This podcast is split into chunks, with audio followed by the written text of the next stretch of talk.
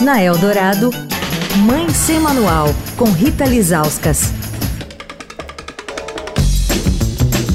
Oi, gente, Mãe Sem Manual, de volta. O assunto de toda essa semana foi cirurgia plástica em crianças e adolescentes. Estamos durante toda a semana com médicos da Sociedade Brasileira de Cirurgia Plástica, né, fazendo essa pergunta.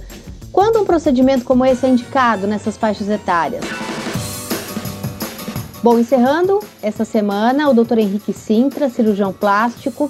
Doutora, queimadura é um acidente doméstico com crianças que pode ser muito grave, pode ser até fatal, né? O que a cirurgia plástica faz por esses pequenos que passam por isso? Então vamos imaginar, a maior parte das queimaduras que a gente vê em ambiente doméstico são queimaduras por líquidos aquecidos ou, atualmente, pós-Covid, se liberou o uso do álcool líquido, né? E com isso aumentou também a incidência de queimadura por álcool. Mas normalmente são líquidos aquecidos. De um modo geral, quando é líquido aquecido, é uma passagem rápida e ela pode chegar a, no máximo segundo grau profundo, se evoluir, digamos assim, com infecção.